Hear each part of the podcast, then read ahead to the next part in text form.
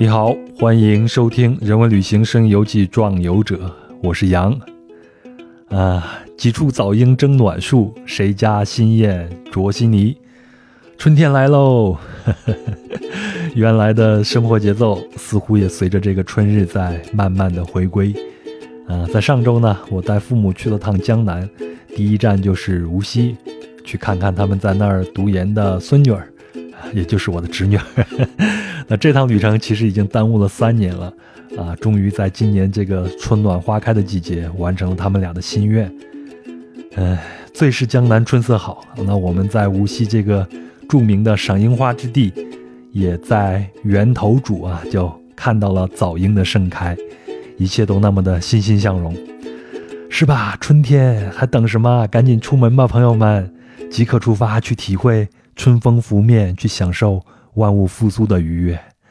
虽然白居易写，小园新种红罂树，闲绕花枝便当游，但是憋了这么久不出去，实在是有负春光，对吧？好，那这期节目呢，我就想邀请你和我一起出门去追春花。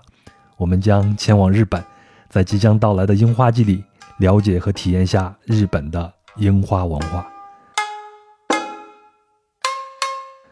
那么本期的壮游者呢是返场嘉宾啊，之前呢他上过两次我们的壮游者做客，他就是长居日本的 Jolin，他是第四十五期到居酒屋喝场梯子酒和第四十八期记中看神心中看鬼的分享人。我先请出 Jolin 给大家打个招呼，听听这个熟悉的声音。大家好，我是 Jolin。三年没见了，Jolin，最近怎么样？一晃三年而过啊。我们旅游行业也是歇息了三年啊，今年终于有一丝曙光可以看到了。嗯，哎，觉得这就是我想问你的第一个问题啊。呃，你作为一个在日旅行从业人员啊，中国的旅行者曾经也是你们很重要的一个客源嘛。那么在中日两国对旅游的限制都解除之后，那你的观察，在这个春天，你们的行业有没有一些复苏的迹象呢？肯定是有啊。就虽然现在还没有完全复苏，但是已经可以看到曙光。最近就特别忙，就是面向这个这个五一啊、夏天啊、秋天啊，这很多呃儿童的研学团啊、企业的游学团啊，各种咨询是可以说是蜂拥而至，忙的不要不要的。但是呢，这个因为这种忙碌中嘛，还是有一丝丝开心的。嗯，哎，但是呢，作为一个旅行者，我听到你这个描述还是很开心的啊，就是衷心的希望。呃，我们现在的这种开放融合的态势能够保持下去，就像现在啊，春天来了，呃，万物复苏，你们这个行业，包括很多的行业，包括各行各业都是在复苏，希望大家能够不负春光。嗯，好，那我们在进入这个樱花季前呢，我要感谢一下本期节目的赞助品牌 Off Relax。那本期节目是由 Off Relax 赞助的樱花季特别节目。那同时感谢日光派对播客联盟对促成本次合作的支持。那 Off Relax 呢是源于温泉的头皮护理品牌，致力于为亚洲人定制头皮养护方案。那好的播客内容可以让您心灵愉悦，那好的头皮护理品牌呢可以让您身体愉悦。Off Relax 的每一款产品都添加了取自日本的三重碳酸泉水，希望把从温泉水中获得的那份惬意传递给每一个步履匆匆的人。让您在每天的沐浴中感受到身心的放松。那每年的三月呢，Of Relax 都会推出樱花主题的限定洗护产品。今年的产品主题是夜樱，啊，相比起阳光下随风摇曳的温柔和明媚，夜晚的樱花独具魅力。那 Of Relax 希望用品牌独有的方式留住春日转瞬即逝的美好。好，那我们既然提到了樱花季啊，呃，我就有一个问题想问一下九令，樱花季到底是什么时候呢？还有就是像日本啊，从南到北各个不同的地区，是不是会有有一些樱花季会有一些差异呢？嗯，对，就是我们通常认为的樱花季，就是从每年的三月下旬、三月中旬到四月中旬左右。那我们知道，日本是一个南北向的狭长的国家嘛。那最南边是冲绳，最北边是北海道。冲绳的话，差不多在一月份就会迎来樱花季了。那到这个东京的话，就差不多是三月下旬到四月上旬。那如果到这个东北地区，还有北海道的话，可能要到四月的中下旬，甚至说五月上旬还在开樱花。那一个是这个根据季节的开花时间，还有一个就是说。呃，根据樱花的品种不一样，它开花的时间也会不一样。那现在是三月上旬，开花时间比较早的那个合金樱的话，就其实已经开花了，在东京这个附近。嗯，也就是早樱是吗？对，也就是早樱，是的，是要看这个樱花的品种。哎，那我们在日本旅行，如果想去看这个樱花季的话，我们要通过什么样的渠道或者手段才能知道这些樱花的开花的预测呢？啊。日本每年都会发布这个，一它叫樱花前线预测，它就是说，嗯，大概在一二月份的时候就会发布一个大概从南到北什么时间会开花的一个预测，是根据每年的气温变化来预测的。比如说今年的话，就是会比往年早开嘛。今年的预测，东京差不多是三月二十左右就会开花满开。呃，就是如果大家要旅行的话，这个还是比较难的，因为。预测就像天气预报一样，它并没有那么准。如果你提前很早就购买机票的话，就不一定能准时在这个樱花满开的季节过来。嗯，不过到了以后，你可以去追樱花吗？从南到北追？是的，是的，可以，可以，这个完全可以。嗯，哎，那你说赏花这个习俗啊，在全世界各国都有这个习俗。嗯，那么在日本为什么独独是赏樱花呢？嗯，所以呃，在日文里，这个赏花就叫做花见嘛。现在这个词听上去就是完全是赏樱花的一个代名词，不像我们在国内，如果说赏花，那不一定是赏牡丹也好，玫瑰也好，梅花也好。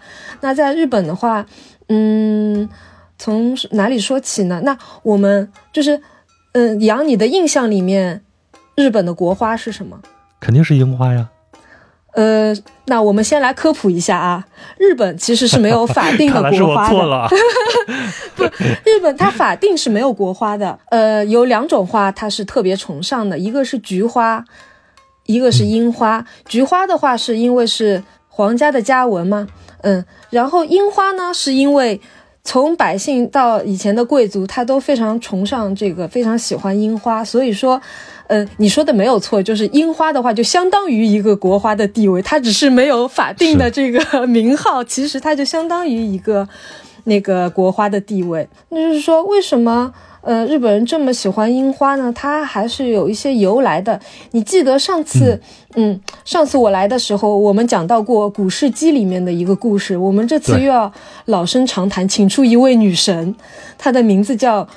木花开耶姬，它因为这个名字比较难读，我后面就管它叫木花，好不好？就是当时呢，天照大神他让自己的孙子叫尼尼基来管理日本。这个尼尼基是一个很重要的人物，他就是这个日本皇室的老祖宗。他就是被这个天照大神派到日本来了以后呢，这个尼尼基就看看上了这个木花，一见钟情，觉得她长得非常的美丽，就马上就决定求婚。那这个木花的老爸他就说好的，嗯，那我还买不是买一送一，就是那我就把这个木花和和他的姐姐就是盘长姬一起嫁一起嫁给你。那这个妮妮可以说，呃，木花这么漂亮，没想到她的姐姐呃盘长姬长得非常的丑，他说不要，我只想娶木花一个人，他就把这个盘长姬给退回去了。结果这个木花的爸爸就非常生气，他说：“因为就是盘长姬的话，他名字他这个盘长的意思呢，就是岩石的一个意义。他意思说，如果你娶了她的话，呃，生命就会像岩石一样长久。但是你却宁愿只娶漂亮的这个木花，这个花开虽然比较繁荣，但是凋谢也比较快啊。但是身为这个天神的孙子，他。”因为当时只选择了木花，所以从此以后他的生命就变得像人类一样短暂了。这就是解释了为什么这个天皇他虽然是神，但是他的生命还是和老百姓一样是有限的。那嗯，对，木花最早是出现在这个故事里的。呃，日呃神话中还有一个关于木花的说法，是他曾经踩踩着彩霞飞在富士山的上空，向大地。那个遍撒花的种子，这个花呢就是樱花，所以从那个时候开始，樱花就代表了一种美丽非凡但又生命短暂的物种。那说到这个樱花，在日语里面的读音是 sakura，sakura 的这个名称是和这个木花有关的。木花开耶基，我们读作 konohana no sakura hime。这个木花的意思是樱花的意思，然后它这个开的这个字就是指盛开的意思，所以我们就取了它的这个名字的意思。有了这个樱花的名字，就叫萨库拉。嗯，这是呃，当然了，樱花名字的来源有几种说法，这是其中呃，我个人比较喜欢的一个来源于神话的说法。嗯，是这样的。然后那个时候就是樱花是被称称为神圣的树木嘛，他就是觉得樱花树上住着这个谷物的神明，所以说樱花一旦盛开，就意味着你这一年的耕种和劳作又要开始了。所以说，平民百姓对于这种这种嗯花是比较崇敬的嘛。好，这是日本的古世纪啊，从这里边的关于樱花的一个来源。不过我也看到有一种说法啊，就是说呃，日本的这个樱花其实从唐朝的时候啊，从中国引进到日本的。你有听过这种说法吗？嗯，是是这样的，就是就是你知道奈良时代就是中国的唐朝吗？唐朝真的是把太多我们中国的文化带到了日本，包括这个赏赏梅花，包括这个建筑，包括这个什么佛教，都是那个时候日本派遣了很多遣唐使，他们带回的日本的这些文化，然后。当梅花香自苦寒来嘛，就是那个时候，梅花在当时的贵族里面是非常非常有人气的。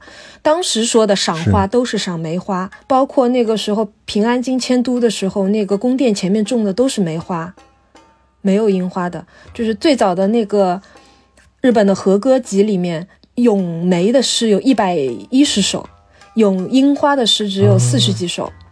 就包括你知道日本现在的年号是令和吗？令和这也是万叶集里面咏梅的诗作里面挑出来的词啊，原来是这样。对对对，嗯，那樱花是从什么时候就取代了梅花的这种地位的呢？那就是那个遣唐到了平安时代，遣唐使被废止了以后。日本人就就是 就是觉得我们要发扬本国文化，那本国文化是什么呢？那把老板其实就是当时那个梅花最早的时候也是贵族喜欢的嘛。那其实老百姓自古以来都是很喜欢樱花的嘛。然后当时他们决定发扬本国文化了以后，这个樱花一下子地位就扭转了，就从刚才我说的那个。和歌就是日本的那些古诗词里面，马上就可以看出来。一到这个平安时代，像平安时代的这个和歌集里面，樱花的诗就会有变成七十几首，梅花的诗就只有十几首了，就是非常明显。然后，就是这就意味着贵族也从赏梅花变成了赏樱花，然后从平安时代开始，这个赏花这个词就变成了赏樱花了。哦，原来是这样。我自己在做资料的时候就看到啊，就说咱们中国的文人也有很多喜欢去描写花的，不同的花儿就有不同的寓意和象征嘛。中国的文人最常描述的五种花分别是梅花、菊花、莲花、兰花，还有牡丹。嗯，比如像梅花香自苦寒来说，莲花就是出淤泥而不染，对吧？对，这些花分别就是代表了高洁、淡泊，啊。清静、雅致，还有富贵这些品质，它基本上反映了就是中国文人的这个思想追求和内在精神。嗯，那还有一点呢，我觉得比较有意思，就是你前头我们说这个樱花是从唐朝的时候传到日本的，然后我就看见，其实，在我们中国的传统上、传统文化上，还有一个叫做花朝节。这个呢，其实我们现在老百姓已经不怎么过这个节日了。九弟，你知道这个节日吗？朝就是朝阳的朝。我不知道，我第一次听到啊，是吧？好，我给你科普一下啊。这个花朝节呢，就是因为各地的花开不同，所以花朝节的时间呢，它是不统一的，基本上就是从农历的二月初二到十五都有，大概也就是现在的这段时间啊，都是我们的花朝节。那它最早呢是能追溯到春秋时期，相传是北魏夫人的女弟子叫女仪。非常善于种花养花，因此被后人尊为花神。然后呢，就到了一个关键的时间点，就是我们前头提到那个唐朝。到了唐朝之后呢，花朝节便成为当时一年之中最为重大的节日之一。这主要是得益于武则天。武则天她就是非常喜欢花，施花成癖。每年到了花朝节这一天呢，她就会让宫中的这种宫女外出采集百花，然后制成一种叫做花糕，然后用它来赏赐给群臣。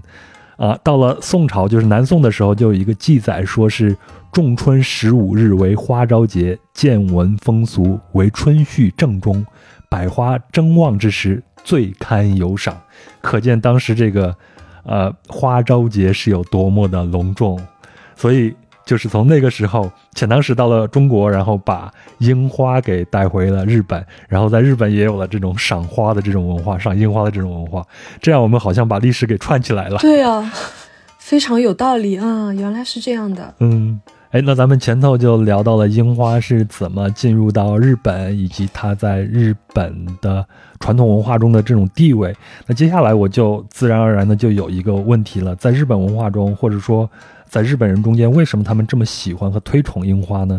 呃，我觉得要从几个方面来说。呃，第一个，我觉得非常明显的就是集团性。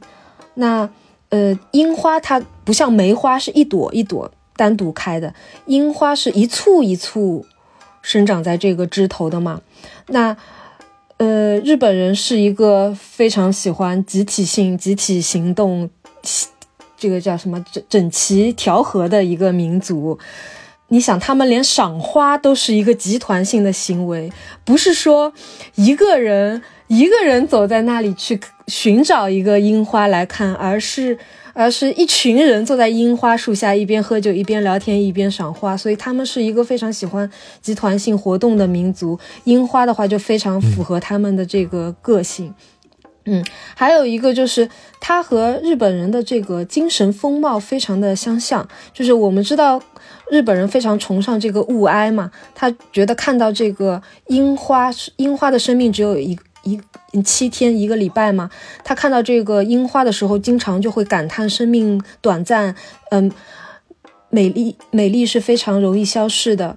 同时感叹世事无常，但是却要珍惜眼下这些美好，是这个非非常符合日本人的精神世界。所以我想他们，呃，相辅相成吧。一方面说他们是精神世界是这样的，所以他喜欢樱花；另一方面来说，可能他们因为喜欢樱花，受了这个樱花的影响，所以就是整个精神世界就倾向于这个物哀了。还有一个就是刚才我们说的，樱花树上有神灵嘛。盛开就象征着新一年的耕种的季节，那对于老百姓来说，就象征着我们又要开始那个耕种了，马上呃到了秋天又可以丰丰收了，这是非常呃重要的一个生计。还有嘛，就是很简单的樱花，它美丽呀，就是我们对樱花的第一印象就是它美丽，它含苞待放的时候也很美，它盛开的时候满树，呃。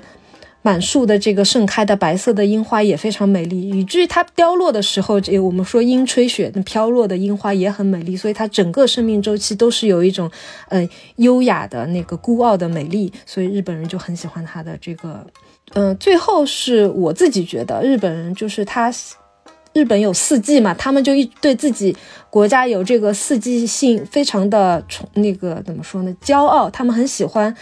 季节性强的事物，那包括说，呃，他们的和服上面会有各各个季节不同的花，那嗯，遇到不同的季节都要穿这个适合这个季节的花纹的和服。我记得这个这个点，咱们在呃喝提子酒那一期节目里边聊到过，对吗？对对对，我等一下也想说，那你应该问我，那樱花的和服是不是只有春天才能穿啊？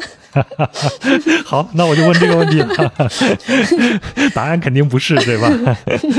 对，是这样。所以我就觉得，就像就像夏天大家喜欢看烟花一样，其实烟花和樱花也是有一些共同点的，也是很美丽，也是转瞬即逝的东西，也是大家集团一起行动去看的一个那个活动。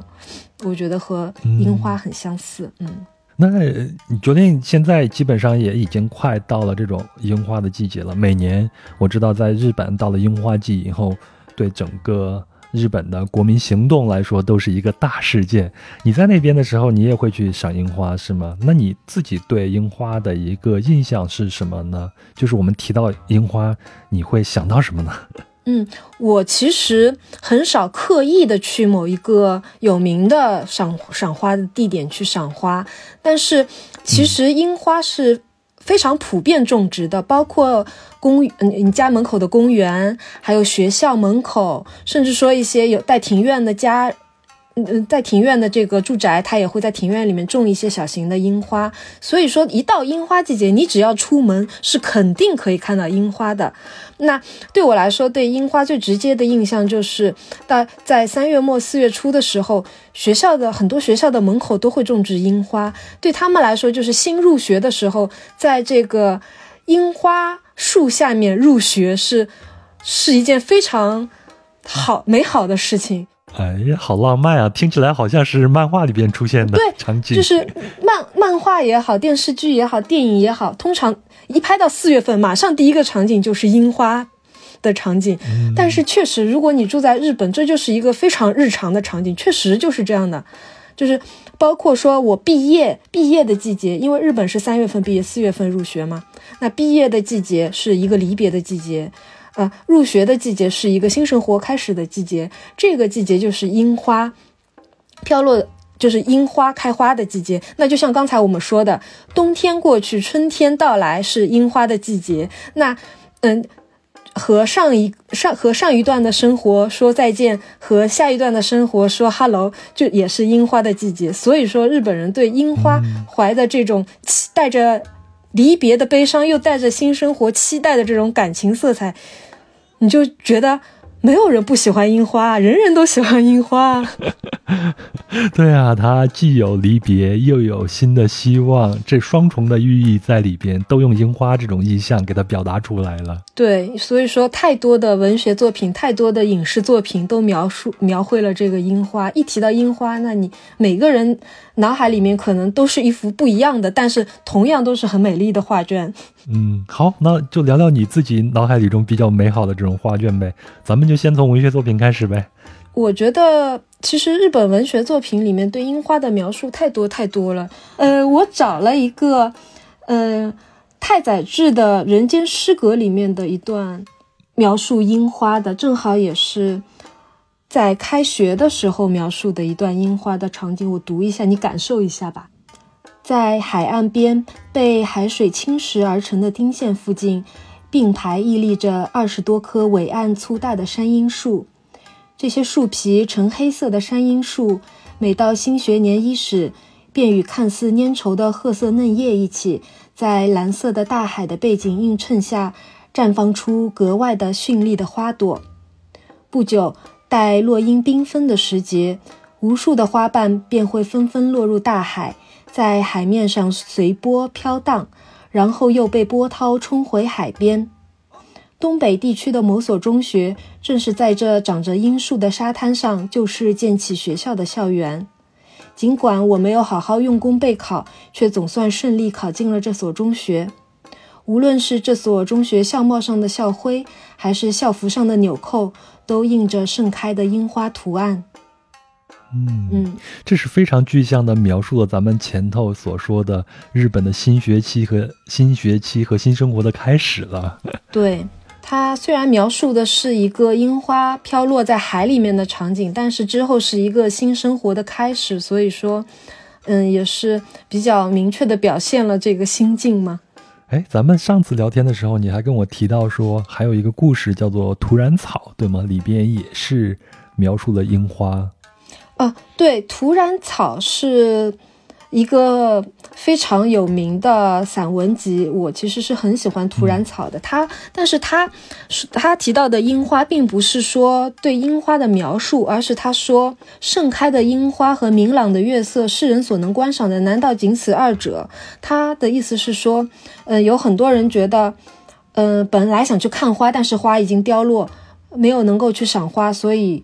嗯，很惋惜，但其这是，这好像是人之常情。但是作者觉得，只有俗不可耐的人才会说出这样的话。这儿花没了，花没了，没有什么看头了。其实不是的，他是想说，世界上的事情最令人回味的是开始和结束的这两端。嗯嗯，就好像，嗯，就好像男女恋爱也是如此。他说，不是说天天相会，长相厮守，就一定是好的。有的时候因为那个难以相会，忧虑重重；有的时候哀叹缘分变幻莫测；有的时候就是觉得要远避他乡，怀旧。往日就是凡此种种都体验过了，才能说明白了恋爱的真谛。那你赏花和赏月也是一样的，不是说满开的花就一定是好的，不是说满月才值得令人观赏。那花开花开的时节和花凋零的时节都是非常美好的，我们应该去欣赏这些。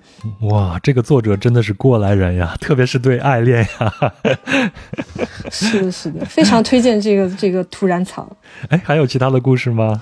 呃，还有一个，呃，在京都有一个有一个神社叫做樱丁大神宫。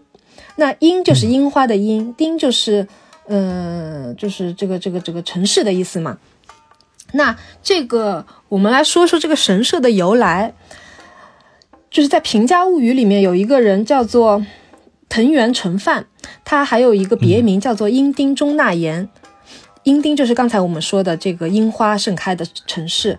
那这个人为什么有这个别名呢？因为他太喜欢樱花了，他写了很多的诗作歌颂这个樱花啊。这个人是实际存在，这个藤原成范是实历史上实际存在的一个人物。他在这个和歌集里面有收录了他十几首的诗。他因为太喜欢樱花了，就很有名，大家都叫他樱丁中纳言。然后。因为我们说樱花的生命只有七天嘛，那是非常短暂的，所以这个很爱樱花的樱定中纳言，他就天天向这个天照大神祈祷，就是，哎，能不能让我的这些樱花它能盛开的更长久一些，我就可以，嗯，欣赏樱花的美时间更久一点。然后天照大神就每天听的听着他非常虔诚的祈祷，最后把他的樱花的寿命延长到了三十七天。那呃，那英丁中纳言就非常感激这个天照大神，他就想建一个神社。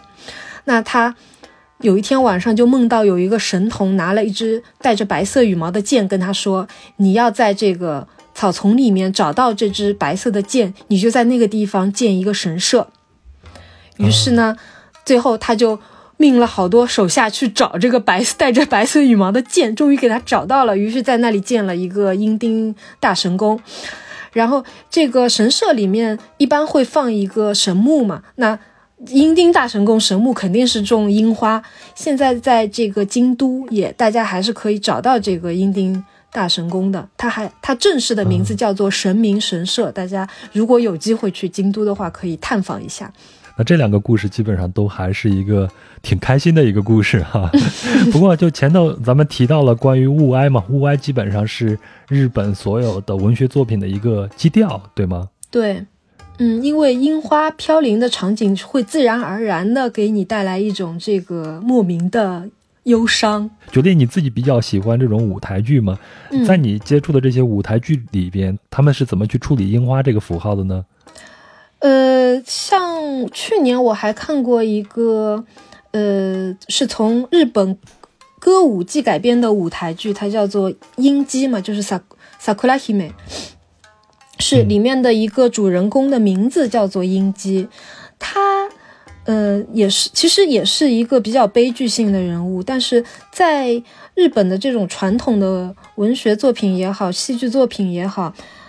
樱花代表的形象都是一种美丽的，但是带一些悲哀的，又呃生命比较短暂的人或者是，就像嗯《源氏物语》里，《源氏物语》里面有很多的女性形象嘛，嗯，她的女性形象都会有一些花来作为一个她的形象符号，《源氏物语》里面那个。樱花所代表的女性形象是那个子姬嘛，她也是一个，就是看似很受这个源氏宠爱，但是其实最后也是活得比较悲哀，然后又英年早逝的一个红颜薄命、红颜薄命的一个女性形象。所以在这个日本的这个文学作品也好，舞台歌舞伎作品也好，文艺作品里面，樱花都是一种日本人的精神和日本人的精神面貌非常相像的。呃，就怎么说呢？爽爽，就是非常爽快的绽放，又非常爽快的凋零的一种形象。嗯，哎，我这儿还记得有一个比较特殊的人物啊，他叫做苏曼殊。如果我没记错的话，他应该是一八八四年出生，大概嗯，去世的时候大概是三十四岁。那他呢是一个作家，还是一个诗人，还是一个翻译家？他的父亲是一个广东中山人，是一个茶商，在日本做生意。然后他的母亲呢是一个日本人。然后这个苏曼殊就是出生在日本的横滨。大概是在一九零三年的时候，就在日本去留学，然后就利用假期到泰国、斯里兰卡等国去游历。然后他是一个佛教徒嘛，他参加过中国留学生组织的那种爱国进步的这种团体，然后比较倾向于啊这种民主革命。然后学成回国后呢，就在上海有一个叫做《国民日报》在这儿当翻译，呃，然后呢就到惠州啊，就从这儿开始出家为僧了。他还和这个鲁迅。一起创办了一本杂志，叫做《新生》，但是这本杂志呢，虽然有了新生，但是没有活太久就夭折了。然后他就去了爪哇，然后在辛亥革命以后回国，对现实就非常的悲观失望。然后在一八年的时候，在上海就病逝了。那我提到这个苏曼殊呢，主要是他留下了一首诗，叫做《春雨》，这也是我们中国的文坛里边比较少的去。啊，描写樱花的这样一首诗，他是这样写的：他写是春雨楼头尺八萧，何时归看浙江潮？芒鞋破钵无人识，踏过樱花第几桥？这首诗可能是他出家后写的，然后我读起来呢，就觉得他既不乏中国文人的这种飘逸超脱，还有那个孤傲，也有一种日本人独有那种物哀的那种感觉。是的，是的，的确，嗯，特别是他那个芒鞋破钵无人识，就是他一个僧人，穿着破破烂烂的在闹市里边，没有人能够认识他。踏过樱花第几桥？嗯，哎，前头那个问题啊，你说，呃，是不是一年四季穿的和服上？这种家纹啊，这种樱花形象都是不一样的。你前头也没有回答我，是不是一年四季都可以穿有樱花图案的这种和服呢？上面的樱花会不会有一些变化呢？你猜呢？我前头不是猜了吗？应该是一年四季都有的。呃，是这样的，就是说，嗯，就是。大家普遍认为，因为樱花就相当于一个国花的地位嘛，所以很多人都是觉得，那印着樱花图案的和服也好，这个腰带也好，首首饰也好，包包也好，都是一年四季都可以使用的。其实呢，这个里面有一个小小的不一样，就是如果说这个图案上只有。樱花只有樱花和樱花的花瓣的话，它是可以四季穿的。就好像我们夏天不是那个有那个浴衣嘛，薄的那个浴衣，嗯，浴衣带樱花花纹的浴衣是非常常见的，这个是完全 OK 的。那浴衣都基本上是七八月份穿的嘛。那在什么情况下是不能穿的呢？就是说你这个带着枝带着这个樱花枝条的，又有枝又有树枝又有花的话，就不能在其他季节穿了。哦，这是只有春天独有的是吗？对，然后它的就是这个日本人比较拘泥于这种小节，就比如说，就好比说，我现在穿了一件带着枝，然后上面是樱花飘落场景的和服的话，在樱花盛开的时候穿就有点不太合适，就不合时宜。对，不合时宜，有点让人觉得你有点 有点破坏别人的雅兴那种感觉。到那个呃，说到这个花纹，我就想到那个。家家文里面，你知道，就是家呃，比如说神社的话，它不是神社也会有一个神社用的神文吗？那就好像呃，日本还有那种家文，比如说战国武将，他都有一个那种符号，那种圆圆的，当中有一个那种符号的那种，它叫做家文。那家文当中也会有樱花的形象，很多花的形象、植物的形象都会用在这个家文里面嘛。嗯，那这个樱花的家纹其实品种也很多，有七十几种。好，那这里要问杨一个问题：战国时候的武将，他们的家纹是很少很少有樱花纹的，你觉得是为什么？因为那个时候樱花还没有传过来呀。不，你再想想，我们讨论到现在樱花的樱花的特征。嗯，它因为因为它是特别容易消失的。如果是一个武将的话，他不能一上战场就显得他特别的易逝啊。我猜应该是这样一个原因，它不吉利，对不对？对对对，因为它从这个角度来说，它没有不太吉利，所以武将是很少会用樱花花纹的。对对，武将来说就应该像廉颇一样，廉颇老矣，尚能饭否？对，所以说。嗯，因为樱花大家都很喜欢嘛，所以名字里面带“樱花”这个字的女孩子特别多。那刚才我们说了，就是从从某个角度上来说有点不吉利，对吧？那为什么还有那么多人人愿意给自己的孩子名字里面起和樱花相关的？因为它好看呀，我们中国人不也是吗？很多人都在名字里边有这种花的这种意象在里边呀。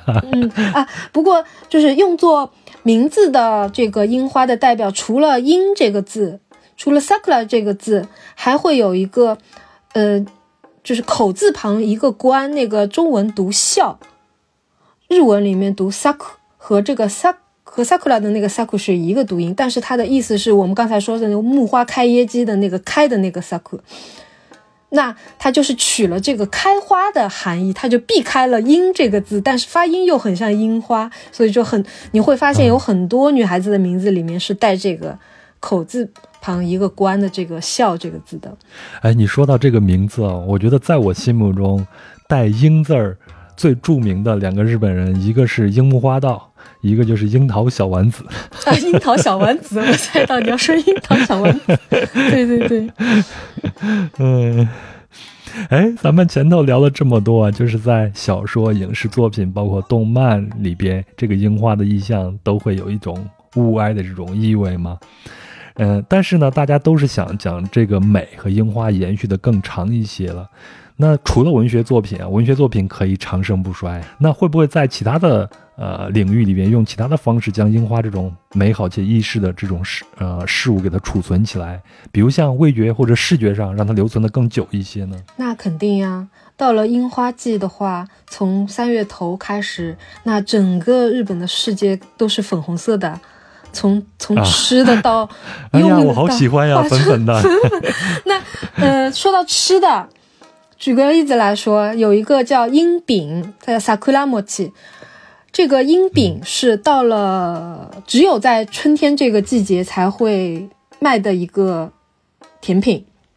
那这个樱饼呢，它分关东关东发源地的樱饼和关西发源地的地的樱饼，它是不太一样的。我们先说关东发祥地的这个樱饼，它还有一个名字叫长命寺，就是说长寿长寿的意思。它是外樱饼的外面是会放一个樱花树叶。它是之前把这个樱花树叶采采下来以后，用盐渍过的，用盐渍以后的那个樱花树叶，其实是可以吃的。嗯，但是很多人吃不惯，然后包在一个用面粉，用面粉加上这个粉红色的，呃色色我们会色素吧，就是做成一个粉红粉红色的面饼，然后中间包那个豆沙馅儿，然后最外面再用这个樱花树叶做装饰。看上去是一个粉粉的，往外面树叶又是绿绿的的一个这个樱饼，是关东发祥的樱饼。然后关西风发祥的这个樱饼呢，名字叫道明寺。为什么叫为什么叫道明寺？因为 是那个如果道歉有用的话，还要警察干什么的道明寺吗？对，就是那个道明寺，就是那个道明寺的道明寺。那道明寺是一个地名啊，这个关西风的这个音饼是在道明寺这个地名、这个地区、这个这个这个地点发祥的。然后他用的这个粉叫道明寺粉。然后关西风的这个音饼呢，和和关东的有点不太一样，它是用那个糯米糯米做成粉红色，然后包在这个。包在这个豆沙馅外面，看上去像一个就类似于那种大福，是一个包一个团子那种感觉，然后外面再包一层这个樱花树的树叶。呃，我喜欢吃糯米的，我就喜欢道明寺。你喜欢道明寺？哎，现在跟大家说起来道明寺啊，恐怕很多年轻的朋友已经不知道流星花园当年有多么红火了。你继续。是吗？啊，那还有一个吃的，它是由三个丸子组成的，一个是粉红色的丸子，一个是白色的丸子，一个是绿色的丸子。然后这个丸子的名字叫做花见丸子，就粉红色代表的是春天的樱花，白色代表的是冬天的雪。绿色代表的是夏天的艾草，然后对日本人来说，就是红色和白色是吉祥的颜色，就像他们红白歌会嘛，它红红色和白色是吉祥的颜色，然后绿色是一个辟邪的颜色。一般赏花的时候，很多地方会卖小点心，里面就会有这个花花见丸子。哎，你说这个我就想起来。在咱们中国呀，也有很多跟花有关的这种食物，比如特别是这两年就会出现很多这种鲜花饼，在大理有很多的这种鲜花饼。嗯，在我们河南洛阳啊，也就是武则天当初在这里的时候，不是说她会让自己的宫女去采花，然后做成花糕送给群臣嘛？那现在也有牡丹饼啊，也是洛阳著名的一个伴手礼。然后我自己还非常喜欢吃云南菜里边那个茉莉花炒鸡蛋。包括以前啊，我小时候家里会吃那个榆钱饭，每年春天的时候开那个榆钱，然后拿这种玉米粉把它蒸一下，也很好吃啊。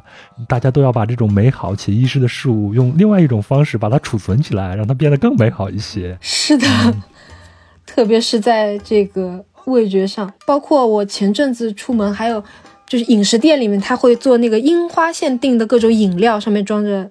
反正都是粉粉的，反正都是粉粉的，上面有那个樱花的装饰啊，包括说那个店铺它的门面都会装饰上这个樱花樱花树的样子啊。嗯，我是没有在日本赏过樱啊，但是我在国内啊，还有在北美都看过樱花盛开的样子。我现在脑海里边还是那种无数的粉色的花瓣点缀着大地的这种形象，然后我就觉得它能为咱们带来这种美丽和喜悦。那虽然樱花易逝呢。但无论是在我们前头聊的文化意象里边，还是在现实生活中，人们都愿意让它开得更久一些。那 Off Relax 呢，就在今春推出了一个夜莺限定版的洗护套组。那它呢，就是以另外一种形式，将樱花留在了我们的身边。啊，作为一个以温泉水为核心成分的洗护品牌呢，Of Relax 致力于为亚洲人制定头皮养护方案，并已经有了三十多年的研究积淀。那这次推出的夜莺限定版呢，特别添加了日本晚樱提取物。我还去查了一下啊，发现这个晚樱提取物呢，能够滋养头皮的细胞，然后促进血液循环，再配合温泉碳酸水，能够让我们头发得到深层的清洁，水油平衡，让发丝呢蓬松有弹性。那我自己呢是属于油性发质。而且呢，头发很容易就趴在头皮上了，平常挺烦人的，必须每天都洗，甚至你大半天不洗出去转一圈，你就会感觉完全就没形了。嗯，我现在呢用了半个多月这个樱花洗护套组，确实是感觉到我的头皮变得清爽舒适，而且出油变得就少了很多很多。而且这款洗发水的洗感呢是很温和、很治愈的。和以前我用过那些清洁力非常强的洗发水相比，洗完以后就完全没有干燥或者是紧绷或者是刺激的感觉，就是你的头皮很舒适，没有任何的负担感，我只能用这个词来形容。然后呢，再用上配套的护发素，你的头发就能够蓬松很久，即便是睡了一晚上也是很蓬松的，发丝呢也很柔顺，非常容易打理。那特别让我惊喜的是。呃，这款夜莺限定版的香气呢，特别的吸引我，它非常的有层次。刚开始是啊柑橘调花果香，接着呢就是清甜莓果香，到最后呢就是琥珀和白檀的芳醇。那这样富有层次感的香味呢，是由拥有三十年经验的日本香氛大师春原吉美调配而成的。那虽然樱花它本身是没有香味的，但这就意味着它的可创作的这个空间很大。我想，这就是我心目中樱花带给我的那种感觉，所以每次洗头的过程都仿佛是在樱花树下漫步，或者说呢，就是给我带来了一些舒适的香氛的味道。那我们有一个成语叫做“如沐春风”，对吧？那它的本意是比喻同品德高尚而且有学识的人相处，并受到熏陶，就像受到春风的吹拂一般。那我觉得使用这款洗护套组呢，就像是真正的如沐春风，朵朵樱花在你的身旁缓缓地落下，这种意境呢，足够在疲惫忙碌的生活中给我们带来一丝丝的轻松愉悦。那这就是我使用一个 of relax 的这种感受，也非常推荐您去试一试这款夜莺限定版。好，那让我们回归到我们的话题，就是樱花季。前头咱们聊了这么多关于樱花的文学意象，那我们聊聊樱花的本身啊。那樱花的品种啊，前头咱们没有聊，樱花的品种有多少呢？以及我们现在去日本要找到这些啊有名的这种赏花地点有哪些呢？嗯，樱花的品种啊，各种说法不一，但是据说有两三百种。嗯嗯，那挑一个最有名的。我们说一说，有一种樱花叫做染井吉野，我想你一定听到过。这是最基本的一种樱花，对吧？可以说是最有名，然后也是现在数量最多的一种樱花。刚才我们说要怎么判断樱花盛开的日期，日本有一个樱花前线的这个预报，这个预报就是以染井吉野开花时间为标准的。这个染井吉野虽然现在是数量最多的，但其实它传到日本的时间却是比较晚的，而且它是一个用两种那个之前以前的樱花品种交配出来的品种。那为什么呢？因为就是日本日本战后为了就是舍舍弃以前的一些，的他们当时觉得是糟粕啊，就是毁坏了很多以前的樱花树。然后当时在江户的末期就呃交配出来这种新的那个染井吉野，然后种遍了整个日本，所以现在日本最多的就是这种染井吉野。刚开始开刚开花的时候是那个浅红色的，然后盛开的时候几乎就是白色的单瓣的这个樱樱花。然后还有一种就是还有一种比较有名的叫做这个江户彼岸樱。刚才我们说那个是这个江户彼岸樱是差不多是染井吉野的老爸，这个这个档次。嗯，呃。这种染那个江户彼岸樱的寿命就比较长，最长的现在很有名的是两千年以上的都有，就是它那些日本这个三大名樱三三大名樱就基本上是这一千五百年的、两千年的这种千年以上的樱花树。哇，现在都是文物了。对啊，赏花人都是蜂拥而至，一到这个春天。嗯，还有一种就是。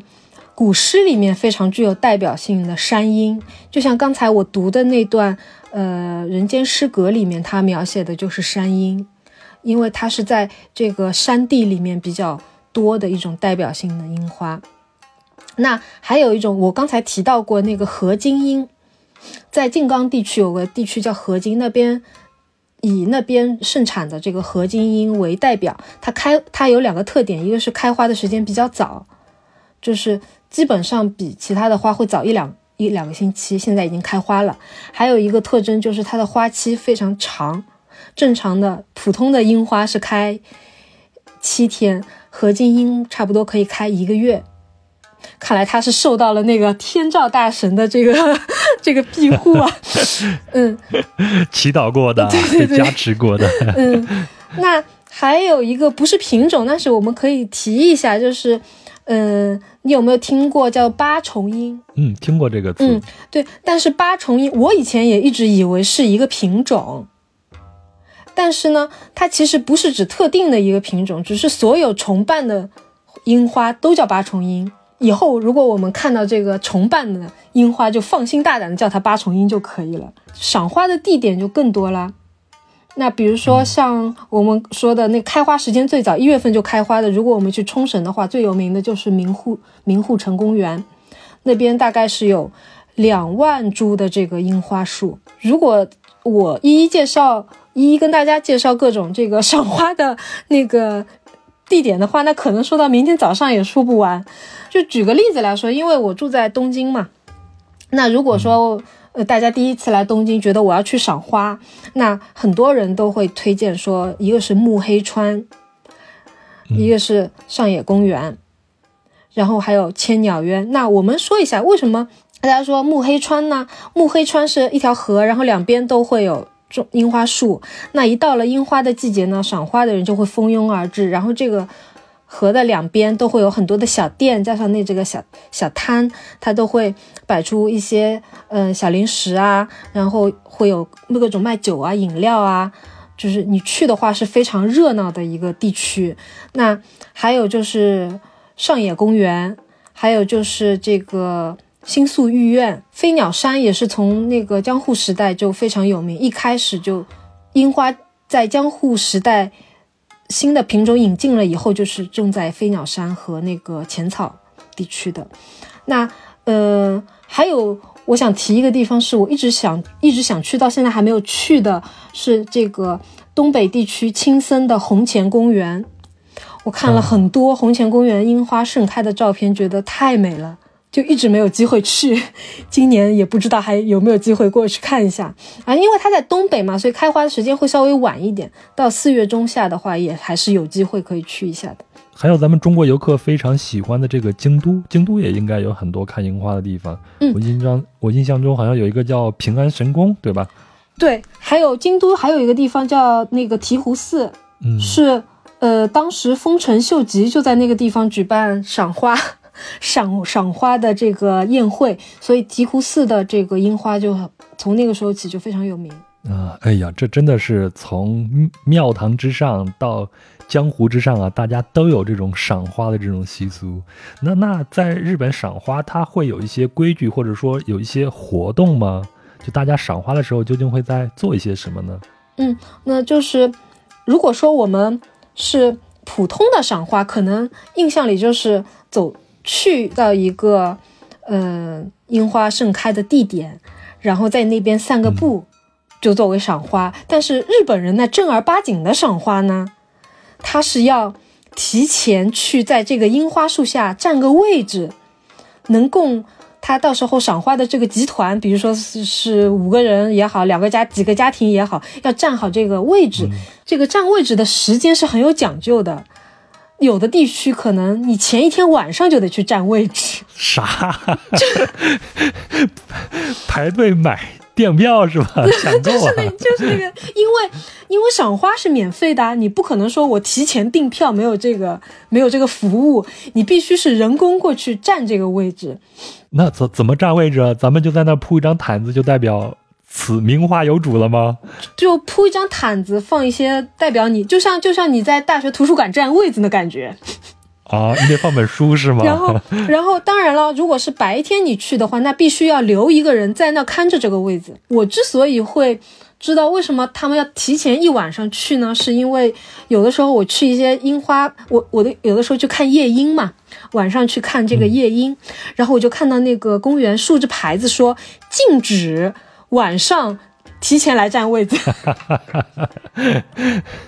嗯，呃，你知道日日本有这个上下级会比较这个严厉嘛？那就好像如果说我几个同事出去赏樱花的话，那肯定是这个最最新来的那个等级比较最低的那个人会被命令去你要去占位子。占着位置。对 对对，那有可能其他的人下午两点才去赏花，他可能早上九点就得去占位子。那然后大家会买一些呃食物啊，就像刚才我们说的花见团子啊，然后附近的便利店一定会买那种、那种带带着什么炸鸡块呀、什么饭团呀、这个花见团子啊的一盒，这个赏花用便当，然后还有啤酒啊，就这个这个季节的啤酒也都是包装上印着樱花的，比较普遍。哎，那像这种花见团子，是不是就在赏花的这个活动中是一个最主要的这种食物呢？就像，呃，我们南方吃那种青团一样，在春天来的时候要吃青团，它就是一个非常有代表性的这种食物呢。对，它是一个非常代表性的食物，虽然不是说你非吃它不可，但是怎么说是一种赏花的时候非常有情调的一个，又很适合拍照，又很漂亮，又好吃的一个一个一个一个东西。嗯，哎，说到这个拍照啊，现在对很多的女孩子，或者说对很多的旅行者来说，能够出片就是一个硬指标。那樱花拍起来实在是太漂亮了呀！对啊，所以现在很多人都致力于找那些小众的，就没有那么多人，但是又可以出片的地方。因为你知道，樱花季的周末，这个赏花地点人实在是太多太多了。哎，有有有什么地点推荐吗？你觉得比较小众的又能出片的地方？我们就以东京为例吧。我现我现在一下子我还真是想不出来，但是嗯呃，回头搜的话是可以搜出来很多小众的。但是我觉得樱花这个，嗯，你去再小众的地方，它人也不会少。但是，如果你想去那种好几好几千株樱花盛开的地方，那它就不可能小众。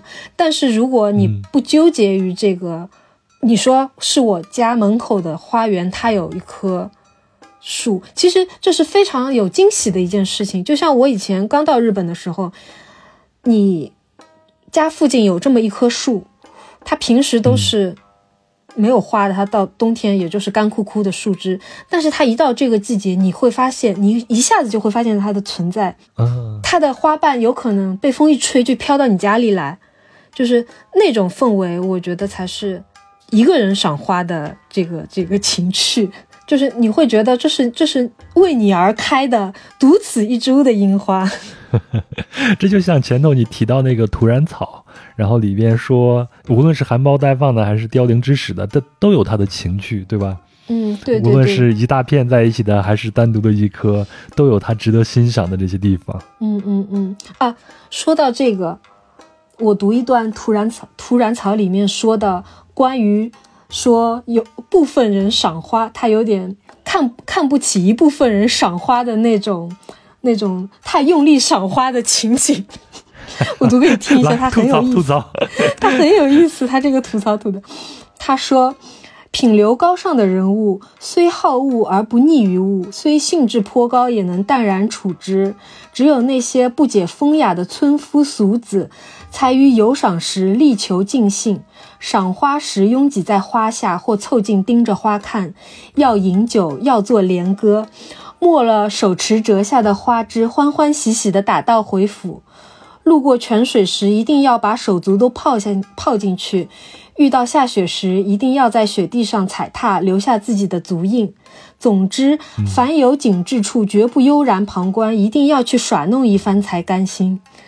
我就觉得他说的很有道理，他 这个到现在来看，都是确实是有人是这样的。对，这不就是我们中国人比较讲究的那种克制嘛，要有分寸嘛，对吧？嗯对对对，有的东西是可远观而不可亵玩的，特别是你像他吐槽的，有人走的时候要折掉一只拿在手里边，这个 不可取，不可取，这肯定是不可以的。还有就是在日本有一些寺庙里面有一些樱。花束很好看，也可以去赏花，但是因为它是寺庙嘛，它有的地方就会禁止你带酒进去，所以说这也是要嗯比较重要的。还有就是赏完花，你不是吃下来很多垃圾啊这些的话，必须都自己收拾完了带走，否则的话就是对吧？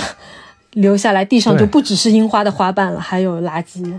哎，你前头说你自己去呃赏这个夜莺吗？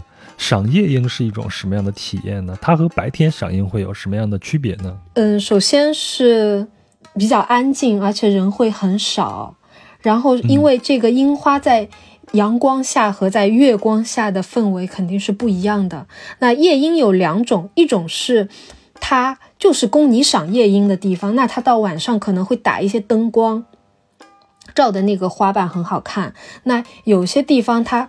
并不是让你晚上去看夜莺的，它就是没有灯光，只是在月月光的照耀之下呈现出的那种那种白色。我就比较喜欢去后者这种比较安静的，没有没有人工灯光的地方看这个夜莺，它就很安静，而且是晚上比较安静嘛。如果有风吹来，你还能听到那些悉悉嗦嗦的声音，还有这个仿佛您能听到这个樱花花瓣飘落的声音。哇，这就更有意境了啊。对，我印象中啊，我们上次在聊喝一场梯子酒，就聊居酒屋的那期节目里边，我们提到了，呃，日本人好像是把那个马肉是吗，叫做鹰肉，我不知道我这个印象还对不对啊？对对对。那在日语里边还有其他的引申的这种含义吗？特别是樱花，马肉叫做鹰肉，其实呃也有个由来，就是说，嗯嗯，以前有阵子。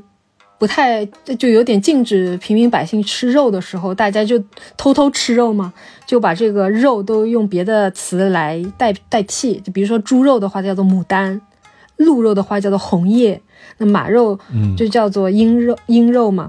那因为因为马一一种说法是因为马肉切开来那个颜色比较像樱花的颜色，嗯，粉粉的，对，嗯是这样子的。对，那就是日语里面有很多和樱花相关的词语，这些都是从因为代表了日本人对樱花的喜爱，比如说樱吹雪，大家知道是这个风吹过来，然后花瓣飘落的时候那个景象叫做樱吹雪。那还有有一个词叫樱人，樱人的意思是非常喜欢樱花的人，还有呃不不是樱这个字是花花冷，花冷呢花冷这个词的意思就是樱花盛开的时候还带着些微凉的呃时节。就好像我们说有点倒春寒那个意思，樱花虽然开了，但是其实季节还带着一些寒冷，它叫做花冷。嗯嗯，它是形容天气的。它是形容天气的。那还有一个词叫花枝浮桥，你猜猜看是什么意思？嗯花枝浮桥，哇，这个我还真猜不出来了。你直接告诉我答案吧。这是一个非常浪漫的意象，就是花呃樱花飘落了以后掉在这个呃飘落在这个河面上，然后形成了一个仿佛是花瓣形成了一个桥的形状，它叫做花枝浮桥，非常有动感了。非常有那个电影画面感的那种一个形容词。嗯嗯，那还有一个词，就和刚才我们介绍的这些是完全不相干的，是一个，这是樱花的一个隐语。在呃，我形容一下，就是比如说有一个店，它顾客不够多，于是他就雇了很多的人到他的店门口来制造一种排队的假象，就制造一种他的店很受欢迎、很热闹的一个假象。这些被他雇来的人呢，在日语里面就叫做 sakura。啊，这这我们中文里面不就叫托儿吗？他他他为什么用樱花 sakura 来形容这样的一些托儿呢？呃，就是我所知道的，它有很好多种说法。有一种说法就是，嗯，呃，这个托就像樱花一样，一下子就蜂拥而至了，一下子就散开了的意思。哦，就事情结束他们也就走了。来之能战，战之能退。还有还有一种说法就是说，呃，樱花是一种呃免费的观供观赏的事物，那就是说这些托呢也是一种嗯。就旁人来看，是一种免费的制造了一种热闹景象的这个这个场景的人，所以他们就叫做这个萨库拉。这算是玷污了樱花的美好的意象。这真是我，呃，唯一唯一一个这个萨库拉非美好的这个用法就很神奇。咱们还是说点美好的。那 Julien 在你的印象中啊，你在日本生活了这么多年，有哪一次你自己赏樱的经历是你印象最深的？跟我们分享一下呗。呃，我刚来日本的时候，也是我第一次真正的去赏樱花，是在那个、是去的是目黑川。那我刚才说了，目黑川其实人很多，而且目黑川是非常有名，夜樱它那个灯光打的也很好看，可能它到半夜都人很多。那所以，我当时选择的就是早上五点钟出门去这个目黑川，那果然是没有人，就非常出片，就只有晨跑的人和你，还有那个你这算是赏的 早樱。我是 我是赏了一个早樱，然后，嗯，虽然说你这个早起比较辛苦，他可能到九点十点那些小摊出来了，游游客也就过来了，人会就逐渐的多起来。当然，我觉得，呃，人少有人少的那个怎么说？就像刚才我们说的，一个人去看夜莺的那种情趣。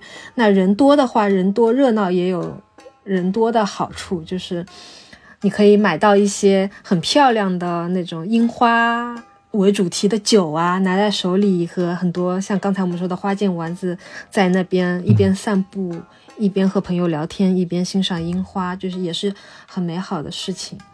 嗯，我经常。我经常是遇到一些从国内在樱花季特地来日本看樱花的朋友，我就经常陪他们去各种地方看樱花。唉，身不能至，心向往之啊！我一直没有在樱花季去过日本，但是我赶上过樱花季。除了今年啊，在无锡看到了早樱，然后就是几年前我在美国的华盛顿，然后看到了，刚好赶上了樱花季，也是四月份去的。嗯，然后就是发现日本人会拿这个樱花来做外交活动，就跟我们用这个熊猫去做外事活动是一样的。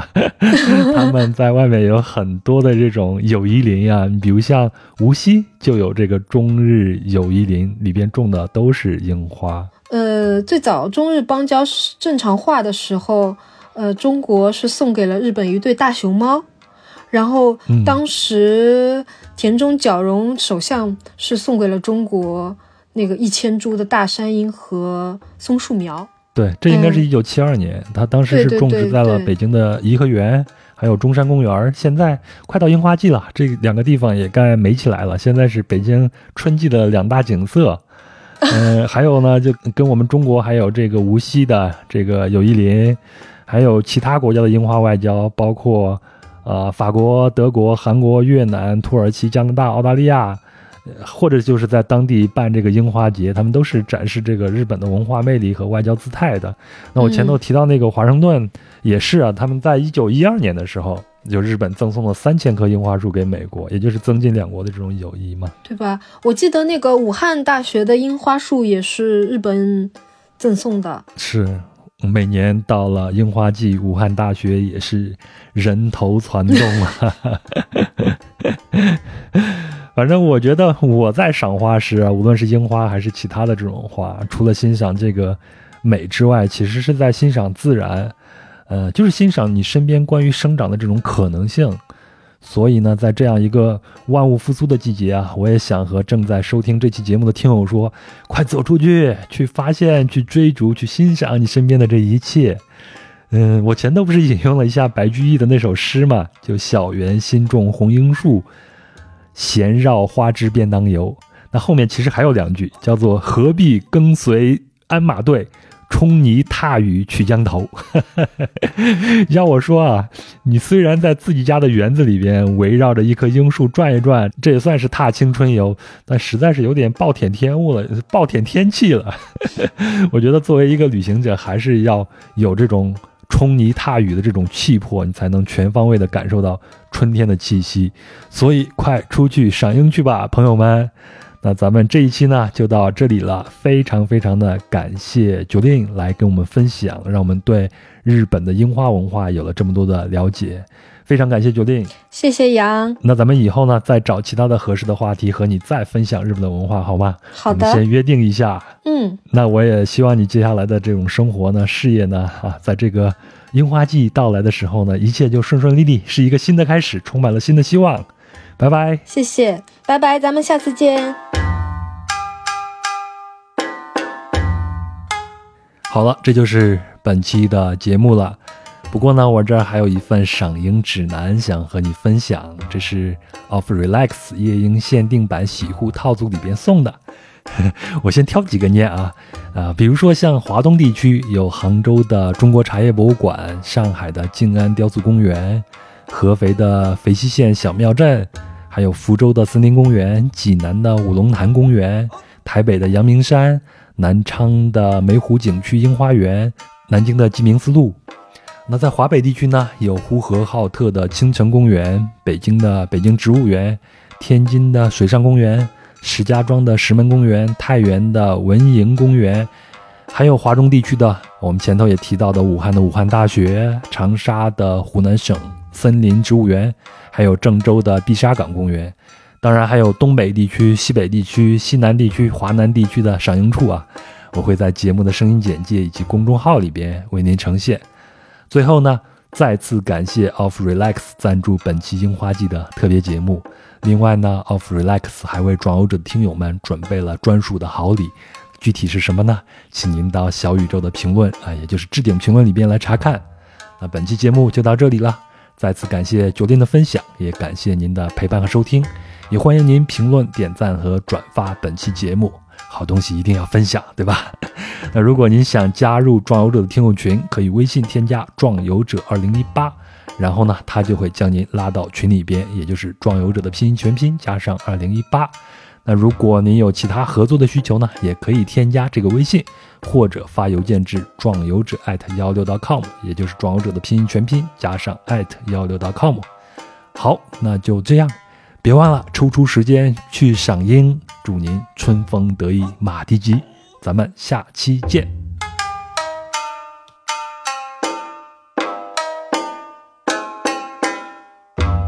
就是我们平时不刻意去赏樱花，也会得到樱花带来的一些惊喜。就好像我们在这个樱花盛开的季节出去走一走，回到家，你就会发现你的口袋里可能会飘落着一些樱花的花瓣，你的你的包包里、包包上、衣服上可能会沾着一些樱花的花瓣。我想这就是樱花带给我们的美吧。